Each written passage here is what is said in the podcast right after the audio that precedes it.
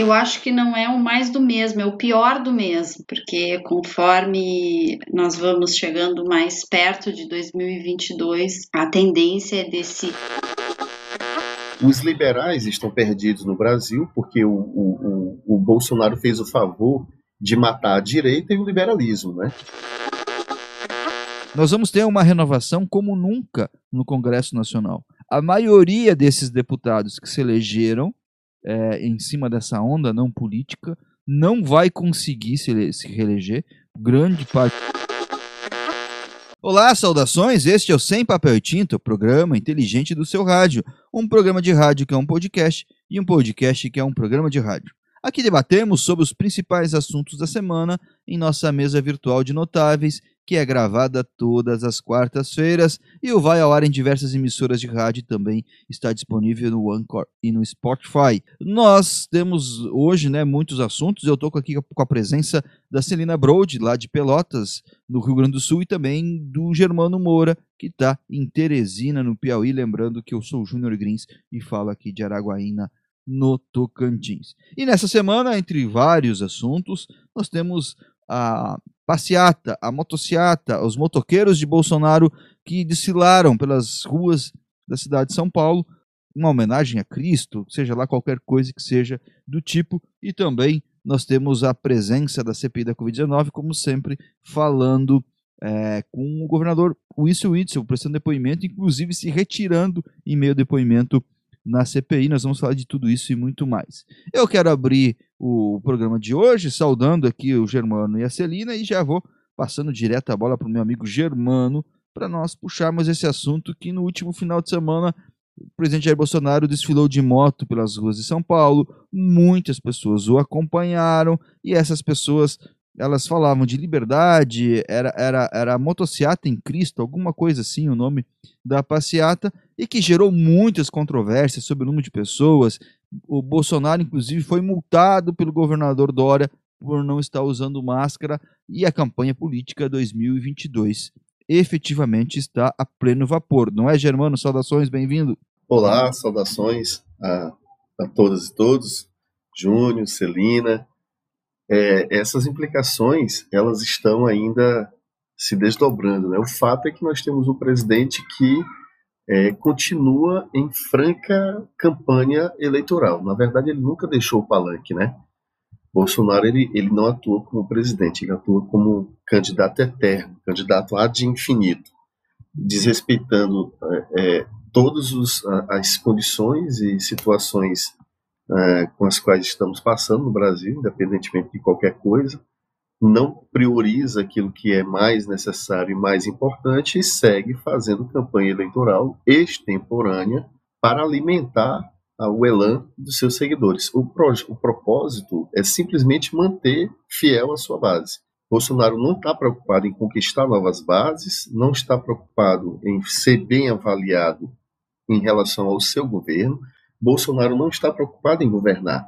Bolsonaro está preocupado em não perder uma base eleitoral que ele acha que pode catapultá-lo para o segundo turno das eleições de 2022. Ele não tem preocupação com indicadores. Você pode fazer as pesquisas que quiserem, é levantar os dados que forem necessários, implicar qualquer responsabilidade é, governamental, estatal, ou falta dessa responsabilidade ao Bolsonaro, que ele não está preocupado. Isso não afeta não só a sua percepção da realidade, como também não afeta os seus seguidores. Podem continuar insistindo nessa tecla, chamando de genocida, de irresponsável, de miliciano, de qualquer coisa. Isso para ele pouco importa. O que ele está preocupado, fundamentalmente preocupado, é em não perder essa base eleitoral fiel até 2022. O resto, o que acontecer diante disso, é, vai ser lucro. Por exemplo, a economia, é, estão esperando a mão invisível aí agir sozinha mesmo, porque o governo não está fazendo nada. Então ele não está preocupado com resultados, ele não está preocupado com dados, ele só está preocupado em se reeleger. O primeiro passo, o primeiro ponto é esse, João. Muito bem, parece que ele está meio que alienado do mundo, e isso, de certa forma, é preocupante, né? Porque um presidente que não está bem colocado na realidade, digamos assim, é, acaba gerando muitos problemas. E nós estamos em meio a uma pandemia, não é, Celina? E um presidente que não está nessa realidade. E aí eu pergunto: será que é, isso tudo vai ser mais do mesmo daqui para frente, nos próximos é, meses? Aí nós temos aí para as eleições aí 15, 16 meses. Vai ser mais do mesmo, uma repetição ad eternum desses movimentos? Ou será que vai surgir alguma coisa nova? Será que o espírito do tempo vai aparecer e vai nos salvar desse looping eterno? Saudações, Celinas, bem-vinda. Olá, meninas. Olá, os ouvintes do Sem Papel e Tinta, Júnior, Germano. É, eu acho que não é o mais do mesmo, é o pior do mesmo porque conforme nós vamos chegando mais perto de 2022, a tendência é desse calor, entusiasmo político e fanatismo é aumentar porque o inimigo se materializa, né? Quem é o inimigo? Qualquer pessoa que tiver qualquer espécie de proposta que não seja essa realidade alternativa criada pelo, pelo Bolsonaro e pelo movimento do bolsonarismo. Então, Júnior, a minha resposta é vai ser o pior do mesmo. Essa é a minha, a minha sensação. E teve um fato interessante para contrastar com a motociata. Eu até escrevi no, no jornal da minha coluna de hoje que eu falei que eles pareciam aglomerados feito rã, rãs antes de tempestade, né, para fazer uma provocação. É que o Bolsonaro, na mesma semana ou alguns dias depois, entrou num avião da Azul, acho que foi, não me lembro qual companhia, e ele achou que ia ser ovacionado, que ia ser super bem recepcionado dentro da aeronave e levou um fora Bolsonaro, um vídeo que viralizou nas redes, as pessoas mandando ele sair do avião. Então, esse é o grande risco que se corre quando um político tenta brincar de um de Nero.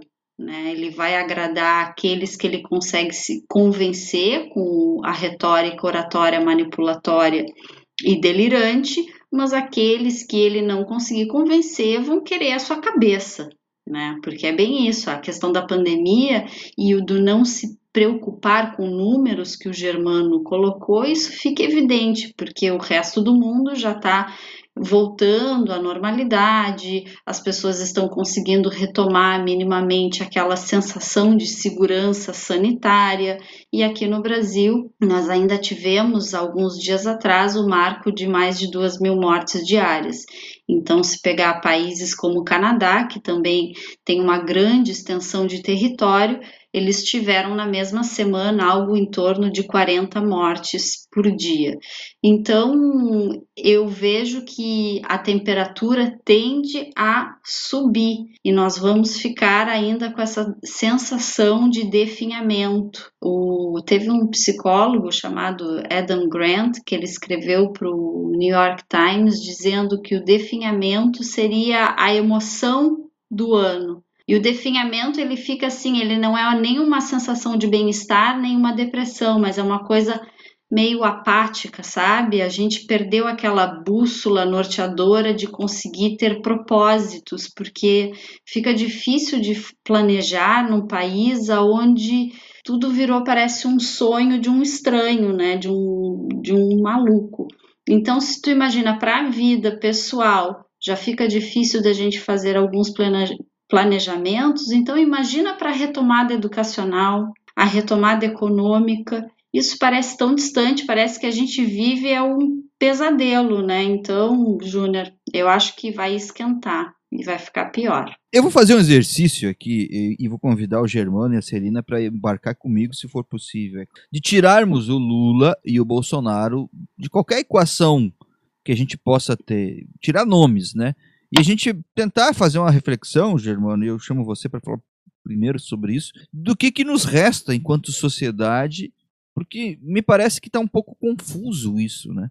Me parece, esses dias você estava conversando com uma pessoa e aí ele, ah, não, você é fulano que, que, que tem essa posição política. Eu, putz, né, cara?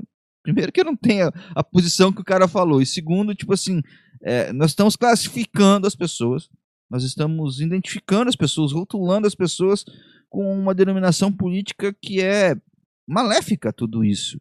porque eu acho que nós não podemos nos qualificar como bolsonaristas, lulistas, como seguidores do mito ou mortadelas, enfim, não cabe nisso tudo. Nós estamos numa dicotomia que ela é maléfica, isso é fato. Como é que nós poderíamos tirar isso da, da equação? Como é que nós poderíamos olhar e tentar enxergar um, o brasileiro, né? Porque no fundo nós temos coisas às vezes que nos aproximam das pessoas. Mas situações como essa, situações políticas que vêm sendo colocadas sistematicamente, acabam nos afastando. É como se eu tivesse muitas questões que, que convergem com algumas pessoas, mas tem uma, uma preponderância, tem algo que é definitivo, que é essa bandeira política. Como é que nós podemos, Germano, sair desse, desse looping? Você usa muito esse termo aqui no programa. Como é que nós poderíamos sair disso tudo? não entrar mais nessa arapuca, porque é uma arapuca que está nos levando, independente de quem for o novo presidente, para o precipício mais ainda. Júnior, primeiro porque, é, independentemente de qualquer coisa, a, a gente só alternou a polarização, né? Nós tínhamos uma polarização já há algum tempo, existia essa polarização, sempre existiu, vamos lembrar aí, por exemplo, PT e PSDB, né? Foi uma polarização que, que dominou por quase 30 anos o cenário da política nacional. Qual é a diferença dessa nova polarização? E aí entra esse novo espectro que você colocou muito bem, é, que parece que nós extrapolamos a, o, o, as fronteiras da, da política normal. Nós extrapolamos as fronteiras daquilo que seria, vou usar um termo aqui bem do Bourdieu, que fala do campo político especificamente falando, né?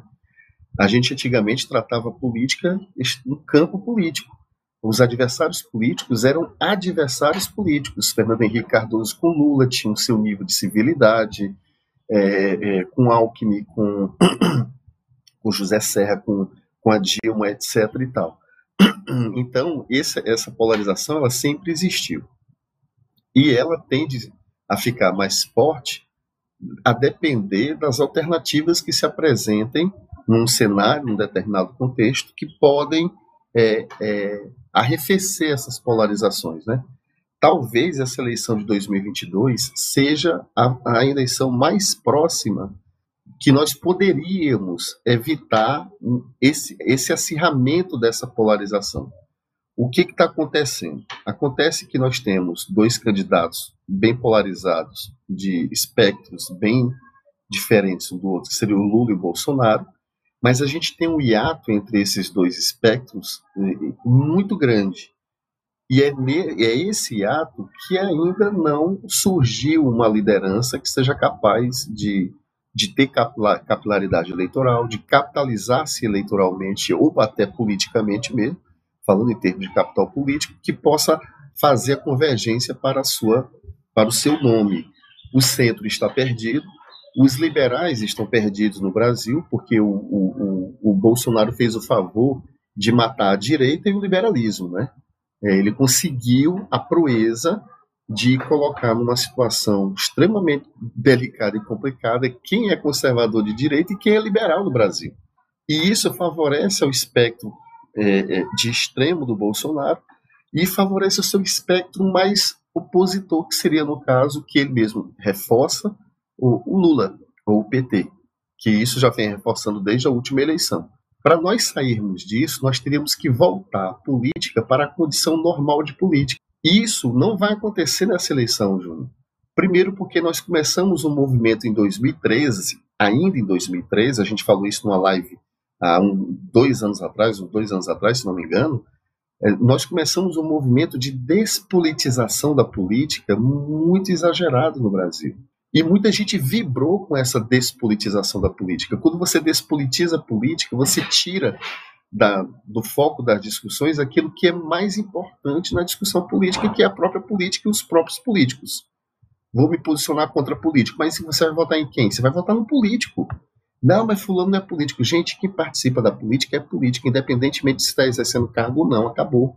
Então a gente criou um, uma aura de despolitização política que essa, essa, essa coisa ela distanciou as pessoas, o cidadão comum, a população de modo geral, distanciou a população das discussões eminentemente políticas. Nós precisamos reeducar o povo politicamente falando. O PT, por exemplo, ele deu um, um avanço econômico para uma parte da sociedade, mas em compensação, politicamente não houve avanço nesse sentido. Não houve um movimento político ou de conscientização política, digamos assim, no sentido de aproximar determinadas lutas de determinadas categorias. Isso não aconteceu no governo do PT. Poderia ter acontecido, mas não aconteceu no governo do PT. O resultado disso, um impeachment da Dilma, o resultado disso, uma eleição do Bolsonaro, num ambiente que não se tinha alternativa e que se foi vendido uma despolitização da política. Então, a possibilidade da gente sair desse cenário em 2022, Júnior, ela é muito remota. Ela é quase, é muito remota, é muito baixa. Mesmo surgindo alguém de centro, e aí eu volto a repetir, o centro está perdido. O centro não encontra uma unidade, uma identidade para colocar em torno de um nome. Porque o nome que o centro e a grande mídia quer ainda não se conseguiu ser bem vendido. O nome mais evidente que poderia conseguir fazer essa façanha seria o de Ciro, Nogueira, de Ciro Gomes, desculpa, que Ciro Nogueira? Ciro Gomes. Mas há uma resistência de parte do centro, há uma resistência de parte do centro tão grande que essa parte do centro cogita, inclusive, apoiar Lula como parte da base de apoio dos deputados do Bolsonaro, dizendo que vão apoiar a eleição de Lula e não apoiam a reeleição do Bolsonaro. O resultado disso também é o efeito de um presidente que não se coloca como um presidente político, que não buscou alianças políticas necessárias e importantes. Ah, eu não vou fazer isso, eu não vou fazer aquilo, vai. E fez errado. Numa outra, num outro programa, a gente falou do custo, do alto custo da coalizão do Bolsonaro com o Centrão. E esse alto custo está vindo agora, cada vez mais forte, não só com as 500 mil mortes, mas também com prejuízo em relação à, à corrupção, com, é, é, é, com prejuízo em relação à falta de investimento do Estado. O Estado está paralisado. O governo está paralisado porque nós não temos um presidente que age, um presidente que é eternamente candidato. Esse loop ele vai continuar enquanto nós não devolvermos para a política aquilo que é da política e é difícil essa discussão, né? Porque se a gente observar bem, é, o Germano não conseguiu tirar uh, o PT e o, e, e, o Bolsonaro dessa equação, né? Não conseguiu. Poderíamos falar assim, o laboratório que nós fizemos com o Germano não deu certo. Então, é, ponto, nova linha, vamos tentar de novo a sociedade brasileira em 2026, né? Se o Germano, que é um professor de, de sociologia, de ciências políticas, um cara politizado, não consegue abstrair isso, é porque isso está muito preso né, nisso tudo. E, Celina, rapidamente, você é mais nova que eu, é, e eu lembro daqueles desenhinhos, acho que é os Jetsons, uma coisa assim, que lá em 2021 a gente sonhava que ia ter carros voadores, lá, atrás, né, que em 2021 ia ter carros voadores. A gente conseguiu, em 2021, chegar ao ponto que a gente não sabe se se usar máscara evita ou não evita uma, um, um, vírus respiratório, né? É um pouco contraditório isso, né? Contraditório, mas uh, de certa forma esperado já por alguns filósofos que mostram que a ideia de progresso científico não acompanha a ilusão de progresso ético. Né? Uma coisa não, não caminha junto com a outra. Eu acredito que o Brasil criou o que a gente chama de tribalismo intrasocial, que é perigosíssimo, é difícil de, de enfraquecer, porque trabalha muito forte com a necessidade das pessoas de se identificarem com um grupo e a política ela acaba tomando ares uh, religiosos no sentido que a política acaba englobando toda a esfera da vida social das pessoas.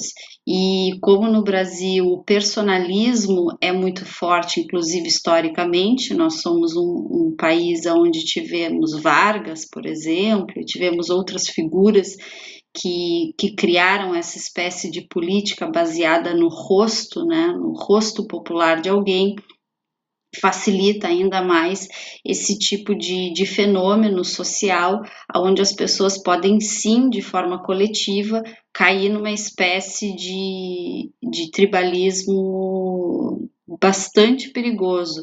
Então, nós podemos ter carros voadores e em 2050 ainda ter pessoas se reunindo em torno de um grande ideal, de um grande Messias, de um grande santo, porque isso é um problema aí da natureza humana e tem aquele livrinho do Freud, né, o mal-estar da civilização, que ele até trata sobre isso, né, Júnior, um pouco. As religiões elas podem até esvanecer, mas o homem vai sempre encontrar uma maneira de querer uma resposta para tudo, alguém para seguir, um caminho onde ele sinta as suas todo o seu problema uh, duplo, sua duplicidade, sua multiplicidade sendo unificada por algo ou alguém, ou um símbolo, ou um totem, seja lá o que for mas eu vejo como germano, assim, é difícil a gente sair disso. Eu, com certeza, eu acho que deveria uh, ter uma outra saída para diminuir esse tribalismo intrasocial, mas por enquanto está tudo muito nebuloso ainda. É, na verdade, também no Totem e Tabu, o Freud fala um pouco disso, ou dá a entender, né, melhor dizendo, porque no fundo a gente faz algumas convenções morais para resolver um problema uh, social e de comportamento baseado no nosso desejo, né? A gente uhum. reprime o nosso desejo baseado numa questão moral e é a partir disso que busca que vai se buscar um outro problema, né? Como tem aquela máxima do Ernildo Stein, né? A ciência se preocupa com a solução dos problemas e a filosofia com os problemas da solução.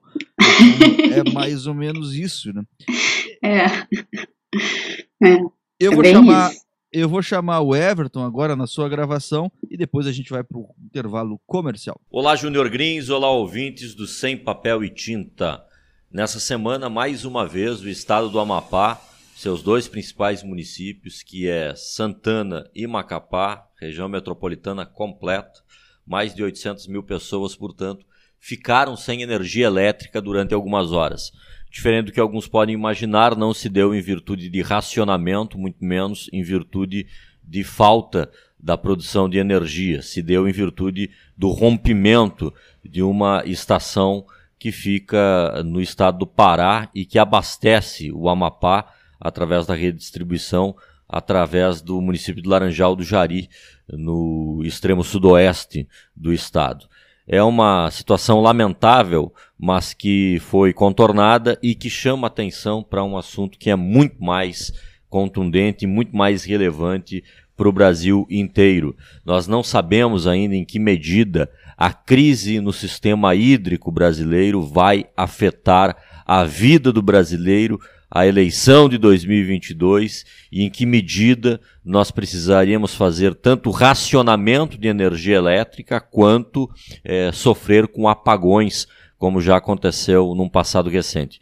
O fato é que, para aqueles céticos, para aqueles que não acreditam em aquecimento global, as reservas hídricas são as mais baixas da história, a Agência Nacional que regula o setor já acionou a bandeira vermelha de nível 2, isso significa conta de energia mais cara antes do reajuste anual previsto. Tá? Isso antes do reajuste anual previsto. Assim como o botijão de gás chegou aos 100 reais, assim como o posto de combustível já nos cobra seis reais pela gasolina, nós vamos pagar a energia elétrica mais cara do mundo, provavelmente, para conseguirmos sobreviver aqui nesse lugar abandonado pela civilização. É algo que vai influenciar e muito o jogo político de 2022, porque até esse momento, e muito provavelmente até os 45 do segundo tempo, o governo vai tentar ignorar eh, as previsões de que nós vamos ter ou racionamento ou apagão aqui no Brasil. E vai tentar ignorar isso de um jeito objetivo, tendo em vista o fato de que não governa e sim tem as vistas voltadas para uma campanha eleitoral que já dura é, dois anos e vai durar mais um ano e meio.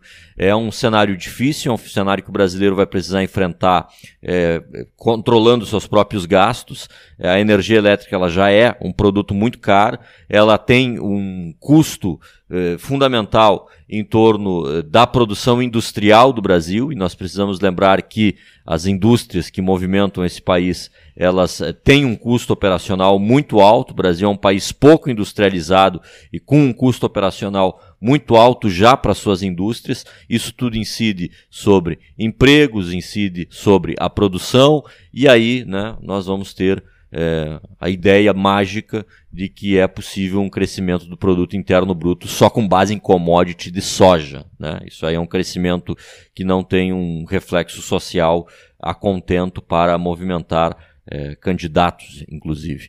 Eu me despeço aqui, Júnior, saudações a todos. Vamos esperar que esse problema seja contornado de um jeito ou de outro. A Agência Nacional é, de Energia Elétrica já anunciou que vai é, fazer quase que o contrário daquilo que se esperava, que é incentivar o uso da energia elétrica nos horários fora do horário de pico. Né?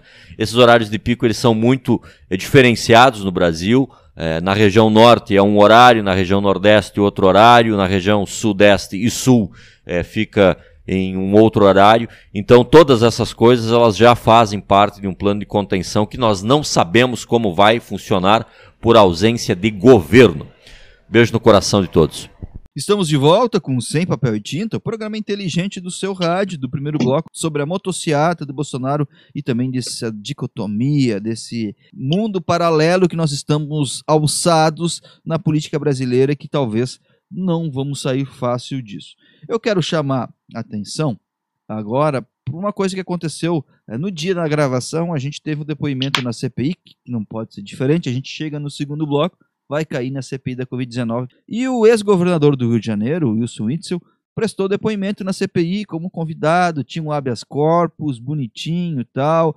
Cham, falou que não era porteiro para ter medo do Flávio Bolsonaro, mas rolou aquela intimidação clara, básica, rolou acusação daqui, acusação dali, e acabou virando aquela sala de fruta que o Whitson se retirou, fez uso do habeas corpus. Eu fiz uma alusão num grupo que nós temos aqui de WhatsApp para discutir as pautas, que foi mais ou menos o seguinte: o Whitson jogou o pino da granada para a galera e disse: Eu tô saindo, né? Eu volto daqui uns dias com para soltar a granada aqui no meio. Germano, como é que tu acompanhou esse depoimento do Itzel? Foi deposto, é, segundo ele, da do cargo por justamente iniciar investigações contra Jair Bolsonaro. É, ele fez muito barulho e talvez acho que o, o, o barulho mais mais importante do estridente da, da participação do, do Witzel na CPI foi a, a acusação séria que ele fez de possível associação da, das milícias com os hospitais federais no Rio de Janeiro, né, que recebiam as verbas e não faziam o combate à,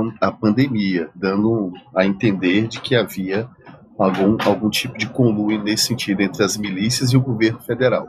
Essa tenha sido a, a, a, a granada, digamos assim, a bomba que o Witzel jogou no colo da CPI. Curiosamente, é que o palco foi armado pelos pelos governistas, né? Os governistas que queriam a presença do Witzel e ele basicamente fez o favor de contribuir para os oposicionistas do governo. E na, no momento em que o girão começaria. Germano, eles não queriam a presença do Witzel, eles queriam a presença de governadores para mudar o foco da CPI. O Witzel era uma consequência disso, eles não queriam o Witzel é, ali, com certeza. É, é para colocar, para tirar o foco, dizer que o problema foram os governadores e não o presidente. E o Witzel, ele ampliou exponencialmente a visibilidade, né, a vidraça que é o governo federal, e saiu antes de que antes de sofrer qualquer tipo de ataque mais incisivo por parte do, dos governistas. A CPI ela está fazendo um trabalho que eu achava que não ia durar tanto, até porque eu esperava que o governo fosse abrir os cofres daquele pacote grande né, de emendas parlamentares, principalmente junto aos senadores, e isso poderia arrefecer um pouco o trabalho da CPI. Ainda não aconteceu isso. E o que está acontecendo, e aí você e a Celina podem me corrigir, é que eles estão tomando todo o cuidado de fazer um levantamento de, de informações e documentos muito delicados. Vai ser muito difícil o governo Bolsonaro sair dessa CPI caso esses documentos realmente se confirmem e sejam formalmente para imputação de crime do presidente,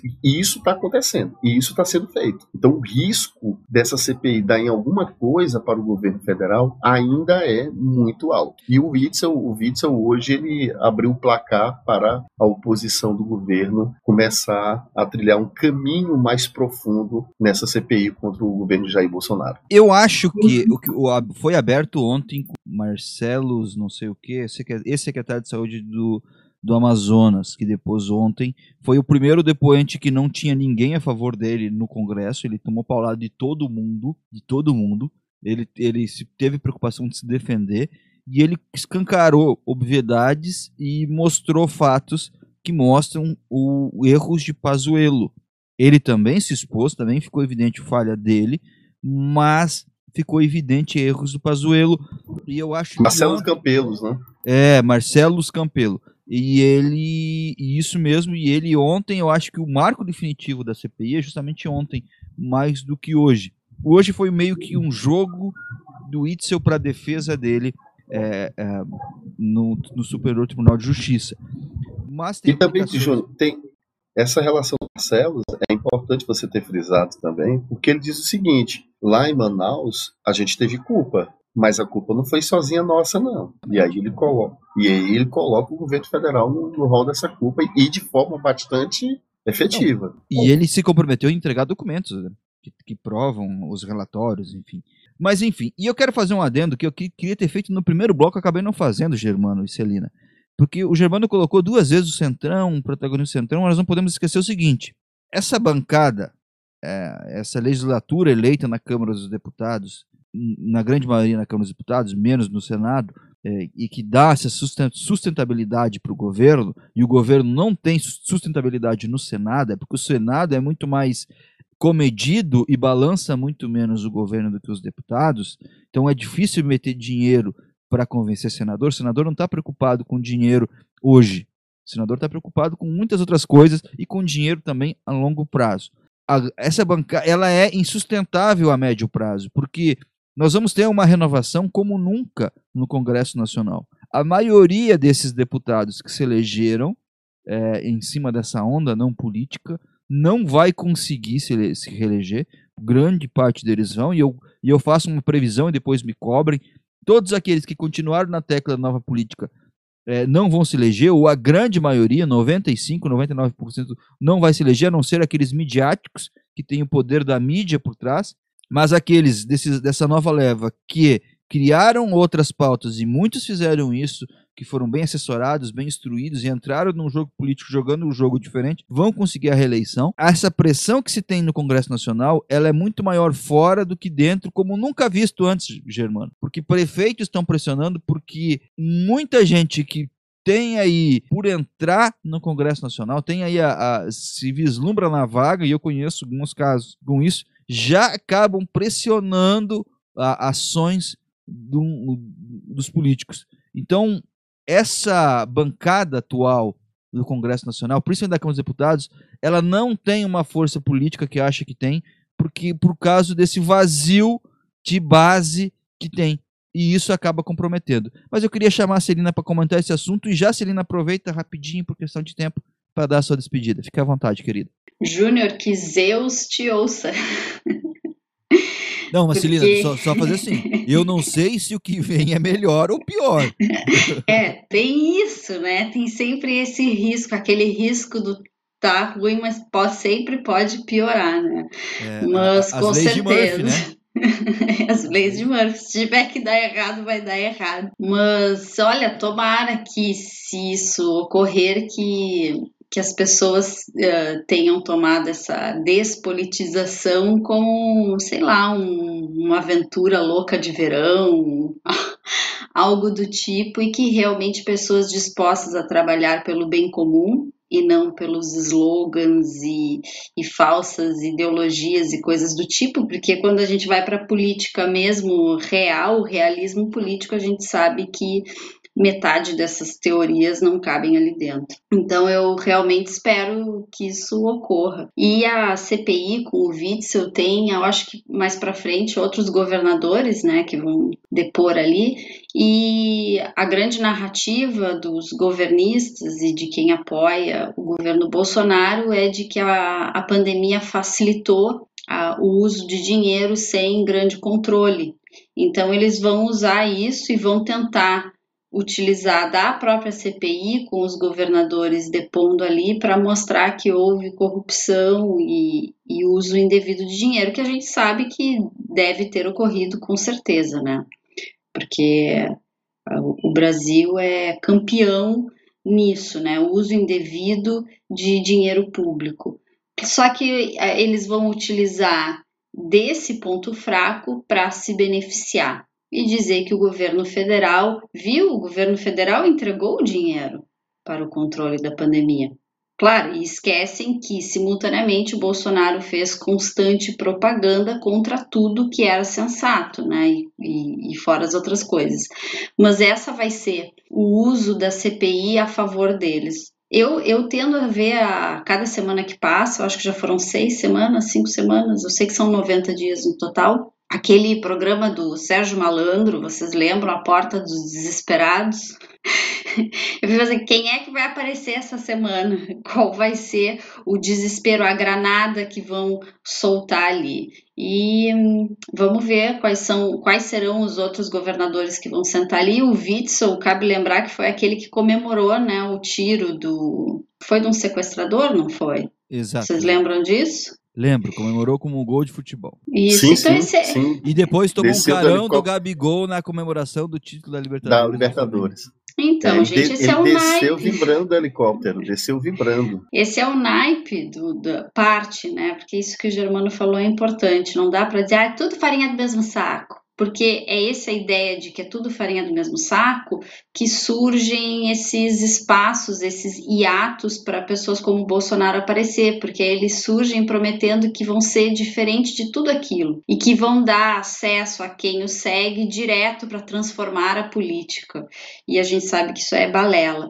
Então não são todos iguais, mas mais ou menos é, é, entender? Se, se a gente pegar ali uma pequena amostra, não sai coisa boa. Temos ali Renan Calheiros, que a gente sabe que está comprometido, o Witzel também não dá para botar eu ponho minha mão no fogo por pouquíssimos, não vou ficar dizendo o nome, né? Isso aí também, nem isso a gente pode botar a nossa mão no fogo. Mas é o programa aquele do Sérgio Malandro, a Portas dos Desesperados, mas a CPI tá fazendo esse trabalho aí que o Germano tá falando, tá costurando os crimes, os erros, as omissões, as negligências do governo federal e também provavelmente de alguns uh, governadores, para ver se monta aí então algo sólido de oposição contra essa coisa que está aí, esse delírio coletivo nosso. Então tá, quero agradecer então aos ouvintes do Sem Papel e Tinta e a vocês, meninos, Júnior e Germano, obrigado por, por essa conversa aqui que é sempre tão agradável. Germano, seis segundos para dar tchau. Ah, ok, um abraço a todo mundo e eu espero que resulte em algo que seja benéfico para todo mundo essa CPI. Porém, anseio, como dizia Thomas More na Utopia, anseio mais do que espero. Um abraço. Obrigado, Germano. Obrigado, Celina. Eu sempre costumo dizer, né? Quando eu coloco a honestidade no campo das virtudes, eu permito que alguém não seja honesto. E aí acaba acontecendo isso tudo. Porque esse negócio do Rio de Janeiro é tão estranho. Eu sou muito amigo de uma pessoa que trabalhou no licenciamento dos hospitais de campanha do Rio de Janeiro. E ele viu ali hospitais montados que, por causa de um problema de uma licitação, porque não licitava o cada produto, para ganhar tempo, licitaram uma empresa que ia comprar, gerir, fazer tudo. O Ministério Público parou de o funcionamento. Tem, tem um hospital de campanha todo montado no Rio de Janeiro que nunca atendeu um paciente, porque o Ministério Público está investigando se houve ou não houve mau uso do dinheiro. E aí, para comprovar que houve mau uso do dinheiro, tem que continuar se fazendo um mau uso do dinheiro. Essas coisas não podem acontecer. Obrigado, Germano. Obrigado, Celina. Obrigado a você que está nos acompanhando. Até semana que vem com mais um Sem Papel e Tinta, o programa inteligente do seu rádio.